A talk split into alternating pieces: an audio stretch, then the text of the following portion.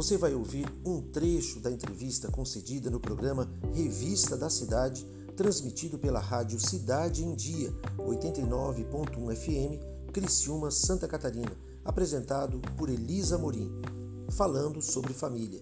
São cinco episódios que você vai ouvir nos podcasts. O segredo para ter um casamento de sucesso? Por que, que os casais se divorciam tanto nos últimos tempos? Os casais se divorciam pelo egoísmo, pelo egoísmo, pela individualidade. É quando a pessoa abandona a aliança que ela teve. É quando a pessoa ela pensa, por exemplo, que ela pode ser, então isso, isso vale para o homem e vale para a mulher, pensa que pode agir como uma pessoa solteira, descompromissada, acha que pode viver de qualquer jeito. Na realidade, pode. O apóstolo Paulo, ele disse, é, é, é, tudo, é, tudo posso, estou me lembrando do texto aqui.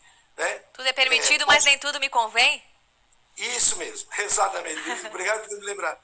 Então, quer dizer, eu posso fazer qualquer coisa, mas nem tudo me convém. Então, eu preciso ter ética, eu preciso ter honra, eu preciso ter compromisso. Então, se eu tenho um compromisso, se você que está ouvindo né, essa transmissão, se você tem um compromisso com a sua esposa, você tem que honrar ela. Você não pode querer fazer aquilo que você fazia quando era solteiro. Entendeu? Você que, você que tá, está me ouvindo agora e, e tem o teu esposo aí, você não pode viver como um, um, uma pessoa aí que não tem compromisso com ninguém e fica aí querendo se expor de toda de qualquer maneira nas redes sociais, poxa. É, tem que ter o respeito, tem que ter honra. Então, na realidade, o grande problema é o seguinte: as pessoas estão sendo influenciadas pelas redes sociais, são pessoas que não têm raízes, são pessoas que não têm compromisso, e aí acham que é mais fácil se divorciar, se separar. Eu estou me referindo na questão de respeito.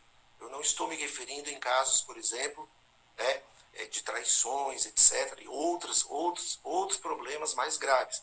Eu me refiro quando a pessoa, por exemplo, chega e diz: Ah, meu gênio não combina com o teu. Ah, tu não é mais a minha cara metade. Ah, sei lá o quê. E qualquer coisa desse tipo. Entendeu? Então, quer dizer, na realidade, é, é esse o grande problema. O grande desafio no casamento também é o respeito um para o outro, é respeitar um ao outro, é entender, é compreender, se colocar no lugar também, e honrar o compromisso que fez lá no começo, a aliança que fez lá no começo. É essa, é essa questão que está em jogo hoje em dia, né? que é pouco, pouco se ouve, se vê hoje, eles, pessoas realmente que possam dizer que ah, tá casado e não tem problema. Todos têm problema, todos vão enfrentar problema. Porque, é, pode me interromper, que eu estou só falando aqui, tá? Mas, por exemplo, por exemplo, todos têm problemas, né? Agora, a pessoa vê que tem problema, ela tem que buscar ajuda. Ela tem que buscar ajuda em Deus, ela tem que buscar ajuda às vezes, a, além de buscar Deus em primeiro lugar em oração, em busca, deve buscar às vezes auxílio profissional. Às vezes, ela, ela tem que fazer algo para manter essa unidade. Ela tem que se ajustar, ela, ela precisa se moldar, ela precisa é, trabalhar dentro dela para ser uma pessoa melhor e para conviver de maneira pacífica e tranquila.